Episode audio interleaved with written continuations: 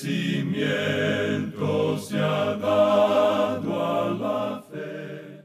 A través de la Biblia, un análisis de la Biblia libro por libro que le ayudará a crecer espiritualmente. Estos estudios fueron diseñados por el doctor J. Vernon McGee. Acompáñenos en este fascinante recorrido a través de la Biblia. La palabra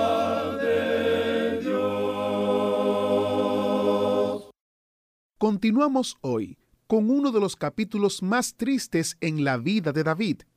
El capítulo 18 del segundo libro de Samuel relata la muerte de su hijo Absalón que causó gran angustia a David. En las notas y bosquejos del segundo libro de Samuel leemos que es obvio que Absalón era el hijo favorito de David y su elegido para sucederle al trono. David era un gran rey, pero un padre mediocre. Bienvenidos a A través de la Biblia, el programa donde conocemos a Dios en su palabra. Soy su anfitrión, Heiel Ortiz, y le invito a quedarse con nosotros en el estudio de hoy, en el cual conoceremos al rey David más íntimamente. Preparémonos en oración para el estudio de hoy. Padre Eterno, te damos gracias por la maravillosa oportunidad que nos brindas de estudiar tu santa palabra. Te pedimos que uses este estudio para mostrarnos cómo debemos vivir para tu gloria a través del el ejemplo de la vida de David. Usa al Maestro, usa este tiempo y trae a otros a tus pies. Te lo pedimos en el nombre poderoso de Jesús. Amén. Y ahora iniciamos nuestro recorrido bíblico de hoy con las enseñanzas del Dr. Magui en la voz de nuestro hermano Samuel Montoya. En nuestro programa anterior estábamos comenzando a estudiar el capítulo 18 de este segundo libro de Samuel, y continuamos hoy con los versículos 6 al 8 de este capítulo 18 del segundo libro de Samuel. Y dicen, salió pues el pueblo al campo contra Israel, y se libró la batalla en el bosque de Efraín. Y allí cayó el pueblo de Israel delante de los siervos de David, y se hizo allí en aquel día una gran matanza de veinte mil hombres. Y la batalla se extendió por todo el país, y fueron más los que destruyó el bosque aquel día que los que destruyó la espada. Esta era una guerra civil, era una guerra terrible. Absalón encabezó la rebelión contra su propio padre. Absalón no reconoció el hecho de que David era veterano de muchas batallas. Era un estratega y un general, y Absalón no tenía ninguno consigo que contara con esa habilidad que tenía David, ni con la habilidad de los tres capitanes que acompañaban a David. Por eso los hijos de Israel que siguieron a Absalón perdieron la batalla. Ellos se enredaron en el bosque de Efraín cuando trataron de huir del ejército de David. Se embotellaron, y el mismo bosque llegó a ser la causa de la muerte de muchos en lugar de la espada. Habían escogido un lugar equivocado para librar batalla contra David. Ahora tenemos por delante la derrota y la muerte de Absalón. Leamos los versículos 9 y 10 de este capítulo 18 del segundo libro de Samuel. Y se encontró Absalón con los siervos de David, e iba Absalón sobre un mulo, y el mulo entró por debajo de las ramas espesas de una gran encina, y se le enredó la cabeza en la encina, y Absalón quedó suspendido entre el cielo y la tierra, y el mulo en que iba pasó delante. Viéndolo uno, avisó a Joab diciendo, He aquí que he visto a Absalón colgado de una encina. Al parecer, la cabeza de Absalón se quedó enredada en las ramas de una gran encina mientras iba galopando sobre un mulo por el bosque. Estaba huyendo a propósito, y cuando se enredó en el árbol, el mulo pues siguió adelante dejando a Absalón en un apuro único. Ahora, bajo otras circunstancias, este incidente sería quizá algo risible, pero en este caso no lo fue. Continuemos con los versículos 11 hasta el 13 de este capítulo 18 del segundo libro de Samuel. Y Joab respondió al hombre que le daba la nueva, y viéndolo tú, porque no le mataste luego allí echándole a tierra? Me hubiera placido darte diez ciclos de plata y un talabarte. El hombre dijo a Joab, aunque me pesaras mil ciclos de plata, no extendería yo mi mano contra el hijo del rey, porque nosotros oímos cuando el rey te mandó a ti y a Abisai y a Itai diciendo, Mirad que ninguno toque al joven Absalón. Por otra parte, habría yo hecho traición contra mi vida, pues que al rey nada se le esconde y tú mismo estarías en contra.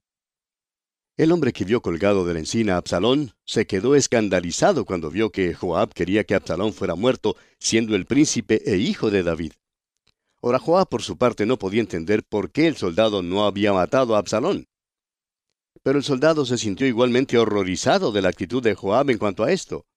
Y el soldado le dice entonces, el rey nos dijo que no tocáramos al joven, y si yo le hubiera hecho algo, tú mismo me habrías castigado. Pero Joab no tenía tiempo para discutir con él, tenía que hacer algo y lo hizo inmediatamente. Veamos lo que nos dicen los versículos 14 al 17. Y respondió Joab, No malgastaré mi tiempo contigo. Y tomando tres dardos en su mano, los clavó en el corazón de Absalón, quien estaba aún vivo en medio de la encina. Y diez jóvenes escuderos de Joab rodearon e hirieron a Absalón y acabaron de matarle. Entonces Joab tocó la trompeta, y el pueblo se volvió de seguir a Israel, porque Joab detuvo al pueblo. Tomando después a Absalón, le echaron en un gran hoyo en el bosque, y levantaron sobre él un montón muy grande de piedras, y todo Israel huyó, cada uno a su tienda. Con la muerte de Absalón se terminó la rebelión, y creemos que eso es lo que en realidad quería Joab. Creemos que ya estaba cansado hasta lo sumo de este muchacho. Ahora no tenían ningún derecho de matar a Absalón, especialmente después que David había dado orden de que no se debía matar a Absalón. Sin embargo, Joab estaba cansado de todos los males que Absalón había causado y sabe que la muerte de este muchacho terminará con esa rebelión. Prosigamos con los versículos 19 al 22 ahora. Entonces Aimás, hijo de Sadoc, dijo, ¿Correré ahora y daré al rey las nuevas de que Jehová ha defendido su causa de la mano de sus enemigos? Respondió Joab, Hoy no llevarás las nuevas, las llevarás otro día, no darás hoy la nueva porque el hijo del rey ha muerto. Y Joab dijo a un etíope, Ve tú y di al rey lo que has visto. Y el etíope hizo reverencia ante Joab y corrió. Entonces Aimás, hijo de Sadoc, volvió a decir a Joab, Sea como fuere, yo correré ahora tras el etíope. Y Joab dijo, Hijo mío, ¿para qué has de correr tú si no recibirás premio por las nuevas? Joab no estaba dispuesto a dejar que Aimás llevara las noticias de la muerte de Absalón a David, porque no tenía toda la información necesaria para darla al rey.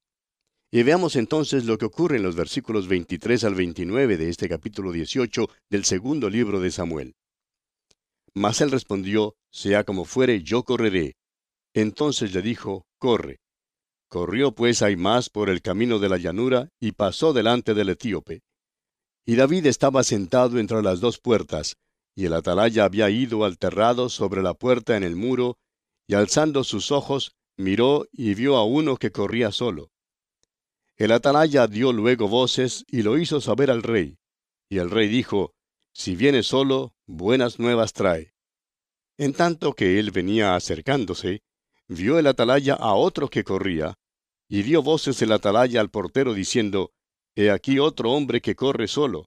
Y el rey dijo, Este también es mensajero. Y el atalaya volvió a decir, Me parece el correr del primero como el correr de Aimás, hijo de Sadoc. Y respondió el rey, Ese es hombre de bien, y viene con buenas nuevas. Entonces Aimás dijo en alta voz al rey, Paz, y se inclinó a tierra delante del rey, y dijo, Bendito sea Jehová Dios tuyo, que ha entregado a los hombres que habían levantado sus manos contra mi señor el rey. Y el rey dijo, ¿El joven Absalón está bien?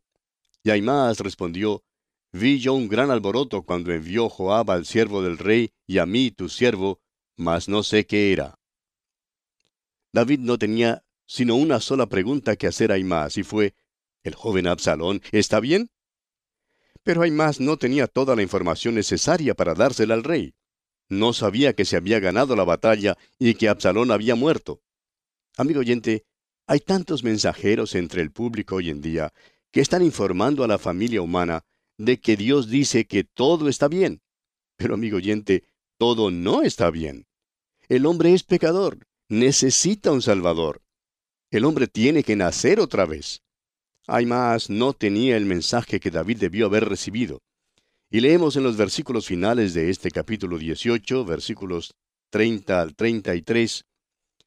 Y el rey dijo, pasa y ponte allí. Y él pasó y se quedó de pie. Luego vino el etíope y dijo, reciba nuevas mi señor el rey, que hoy Jehová ha defendido tu causa de la mano de todos los que se habían levantado contra ti. El rey entonces dijo al etíope, ¿El joven Absalón está bien?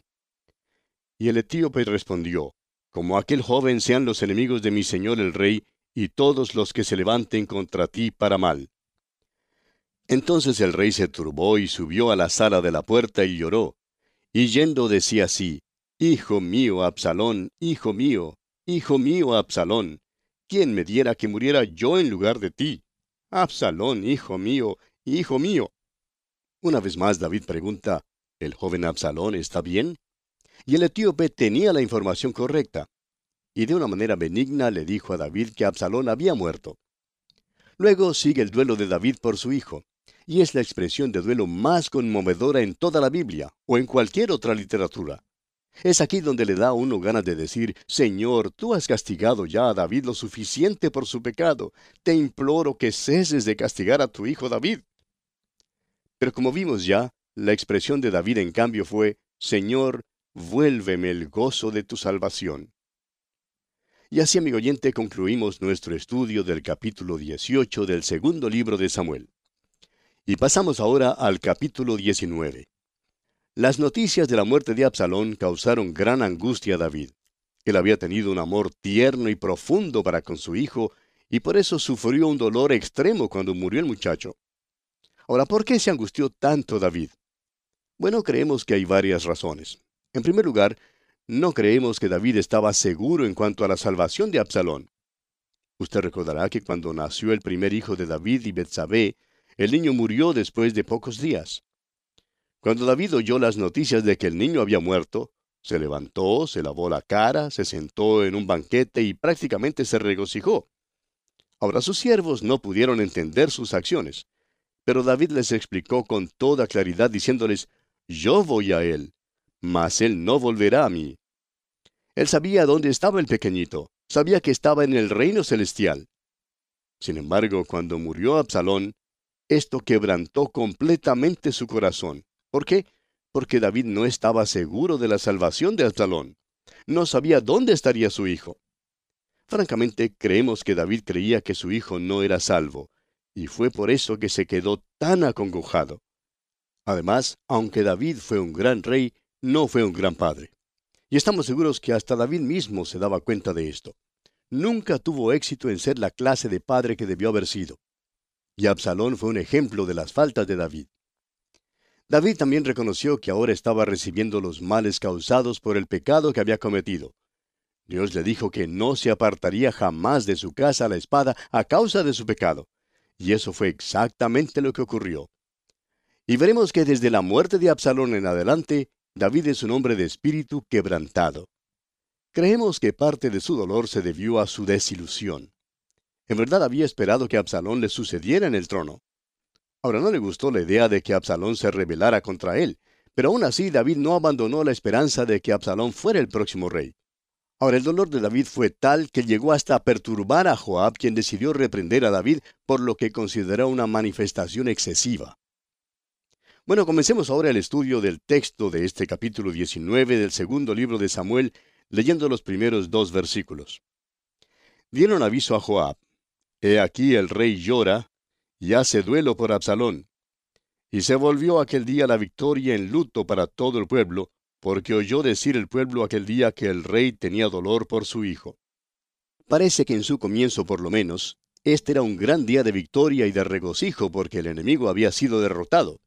Sin embargo, para David, este no fue un día de victoria en ninguna manera. Por el contrario, fue un tiempo de dolor y de tristeza indecibles. Y leemos en el versículo 3, Y entró el pueblo aquel día en la ciudad escondidamente, como suele entrar a escondidas el pueblo avergonzado que ha huido de la batalla. Los del ejército de David probablemente se habían estado regocijando porque habían ganado la batalla, pero salieron del campo de batalla después de la victoria y entraron en Jerusalén como si hubieran sido derrotados. ¿Por qué? Porque Absalón había muerto, amigo oyente, y el corazón de David había sido quebrantado. Y el versículo 4 de este capítulo 19 del segundo libro de Samuel nos dice, Mas el rey, cubierto el rostro, clamaba en alta voz, Hijo mío, Absalón, Absalón, Hijo mío, hijo mío. ¿Cuánto amaba David a este joven? ¿Qué expresión tan tierna es esta? Cuando uno va recorriendo la palabra de Dios, amigo oyente, muchas veces halla esta maravillosa relación entre padre e hijo. Lo vemos, por ejemplo, cuando Abraham ofreció a Isaac. Y por supuesto lo vemos en su punto culminante entre Jesús y su Padre Celestial. Sin embargo, Dios no escatimó ni a su propio Hijo. Luego tenemos aquí la maravillosa relación que David tenía con Absalón en el sentido de que le amaba tanto. David había sido tan malo como padre, había manejado todo tan mal, pero amaba a su hijo y por eso se sintió tan acongojado por su muerte. Ahora Joab era directamente responsable por la muerte de Absalón. No estamos seguros que David jamás en verdad se enterara de cómo en realidad murió su hijo. Seguramente oyó algunas cuantas versiones de cómo murió su hijo, pero probablemente David no quiso proseguir demasiado lo que había pasado. Y leemos en los versículos 5 y 6 de este capítulo 19 del segundo libro de Samuel.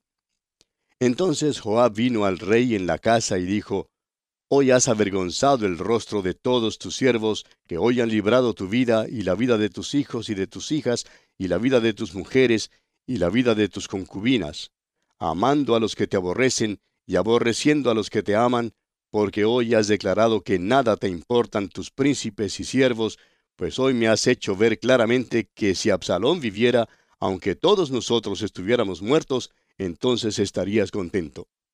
Ahora es cierto que David habría preferido que otros murieran en vez de su hijo Absalón. Eso era muy evidente. Joab estaba reprochando a David aquí porque está tan angustiado debido a la muerte de su hijo. Y quiere que David se dé cuenta que Absalón había llegado a ser su enemigo y habría dado muerte a David si lo hubiera encontrado. Por eso Joab le habla de esa manera al rey David. Y el versículo 8 dice, Entonces se levantó el rey y se sentó a la puerta, y fue dado aviso a todo el pueblo diciendo, He aquí el rey está sentado a la puerta. Y vino todo el pueblo delante del rey, pero Israel había huido, cada uno a su tienda. El pueblo necesitaba ahora un reavivamiento. Todos estaban desanimados. Era una situación bastante triste. El que había encabezado la rebelión había sido muerto, pero en lugar de regocijarse, el pueblo presenciaba el dolor más grande que David jamás manifestara. Sin embargo, después que Joab le habló al rey, David fue a la puerta para dejar saber al pueblo que iba a portarse una vez más como rey. Y una vez más está en el trono. Leamos ahora los versículos 9 y 10 de este capítulo 19 del segundo libro de Samuel. Y todo el pueblo disputaba en todas las tribus de Israel, diciendo, El rey nos ha librado de mano de nuestros enemigos, y nos ha salvado de mano de los filisteos, y ahora ha huido del país por miedo de Absalón. Y Absalón, a quien habíamos ungido sobre nosotros, ha muerto en la batalla. ¿Por qué pues estáis callados respecto de hacer volver al rey? Lo que pasó fue simplemente lo siguiente. Hubo algunos que habían desertado y se habían pasado al lado de Absalón, pero ahora que está muerto no saben qué hacer. Estos por fin decidieron que lo mejor sería traer de vuelta al rey David. Y leemos en el versículo 11, Y el rey David envió a los sacerdotes Sadoc y Abiatar, diciendo, Hablad a los ancianos de Judá y decidles, ¿por qué seréis vosotros los postreros en hacer volver al rey a su casa, cuando la palabra de todo Israel ha venido al rey para hacerle volver a su casa? Al parecer en la tribu de Judá había habido una deserción aún mayor. Muchos se habían pasado al lado de Absalón. Y David les reprocha por su deserción. Considere usted lo que David les dice aquí en los versículos 12 al 17 de este capítulo 19 del segundo libro de Samuel. Vosotros sois mis hermanos, mis huesos y mi carne sois. ¿Por qué pues seréis vosotros los postreros en hacer volver al rey? Asimismo diréis a Amasa, ¿No eres tú también hueso mío y carne mía? Así me haga Dios y aún me añada, si no fueres general del ejército delante de mí para siempre, en lugar de Joab. Así inclinó el corazón de todos los varones de Judá, como el de un solo hombre, para que enviasen a decir al rey, Vuelve tú y todos tus siervos. Volvió pues el rey y vino hasta el Jordán. Y Judá vino a Gilgal para recibir al rey y para hacerle pasar el Jordán. Y Simei, hijo de Gera, hijo de Benjamín, que era de Baurim, se dio prisa y descendió con los hombres de Judá a recibir al rey David. Con él venían mil hombres de Benjamín, asimismo Siba, criado de la casa de Saúl, con sus quince hijos y sus veinte siervos, los cuales pasaron el Jordán delante del rey. Ahora recuerde que Simei fue el que maldijo a David cuando salían de Jerusalén. Sin embargo, ahora quiere ser el primero en recibirle con regocijo. Y continuamos en los versículos 18 al 21. Y cruzaron el vado para pasar a la familia del rey, y para hacer lo que a él le pareciera. Entonces Simei, hijo de Gera, se postró delante del rey cuando él hubo pasado el Jordán, y dijo al rey, No me culpe mi señor de iniquidad, ni tengas memoria de los males que tu siervo hizo el día en que mi señor el rey salió de Jerusalén. No los guarde el rey en su corazón. Porque yo tu siervo reconozco haber pecado, y he venido hoy el primero de toda la casa de José, para descender a recibir a mi señor el rey. Respondió Abisai, hijo de Sarvia, y dijo, ¿No ha de morir por esto Simei, que maldijo al ungido de Jehová? Ahora David era un tipo generoso. Era un hombre que sabía perdonar.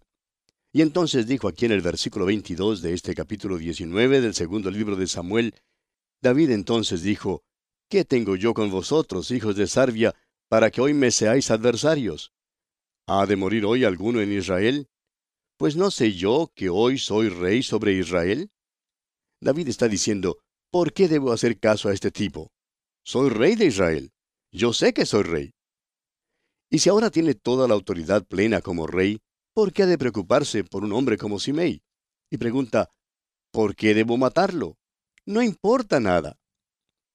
En nuestro derredor, amigo oyente, vemos que hay tantos cristianos hoy en día que permiten que les molesten muchas cosas realmente insignificantes. Permiten que otros les molesten con sus faltas, con sus idiosincrasias, con sus peculiaridades y todo eso. Pero en realidad ningún creyente en Cristo debe permitir tal cosa. Hermano que nos escucha, ¿le está bendiciendo Dios a usted? Ahora es posible que estemos hablando a un pastor que se encuentra desalentado. ¿Tiene dificultades usted con la junta directiva de su iglesia, hermano pastor? ¿Tiene usted problemas con algún diácono quizás? Hermano que nos escucha, olvídese de eso.